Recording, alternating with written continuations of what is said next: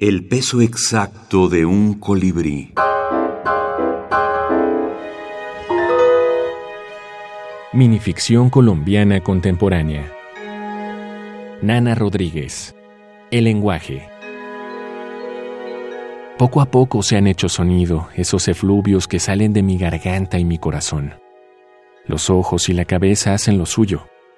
Se multiplican como pájaros las palabras llenas de intenciones florecen en la boca de mis hijos de pronto, un día como un milagro.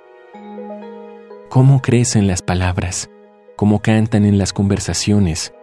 Saben nombrar y maldecir porque se nos ha dado el poder de ser palabras.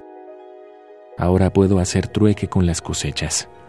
Escuchamos a los ancianos, a los trashumantes, sus historias cosidas con palabras. Basta un palabreo para saber que mañana iremos a la otra aldea para aflojar la tierra y los rencores. Mi palabra tiene honor, tiene confianza, tiene fuerza. Me escuchan los animales y responden con su propia voz de animal. Nos entendemos.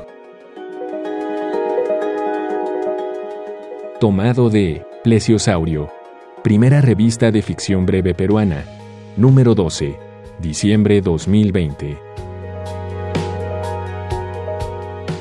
Buenas tardes, un saludo cordial desde Colombia. Les habla Nana Rodríguez Romero y presento un agradecimiento por la invitación para participar en este programa en radial de la serie El peso exacto de un, de un colibrí de, la, de Radio UNAM. Respecto del texto que Gerauti eh, seleccionó, un texto mío, que se llama El lenguaje. Es un texto que pertenece al libro Los elementos y lo que yo hago en este breve texto es como indagar un poco, entrar en esa, en esa aparición, en esa epifanía, en esa eh, creación maravillosa eh, que es el lenguaje, cómo aparece desde nuestro cuerpo, desde nuestro cerebro, todo ese proceso de evolución que ha permitido que los seres humanos nos consolidemos como tales a través del lenguaje y de las palabras.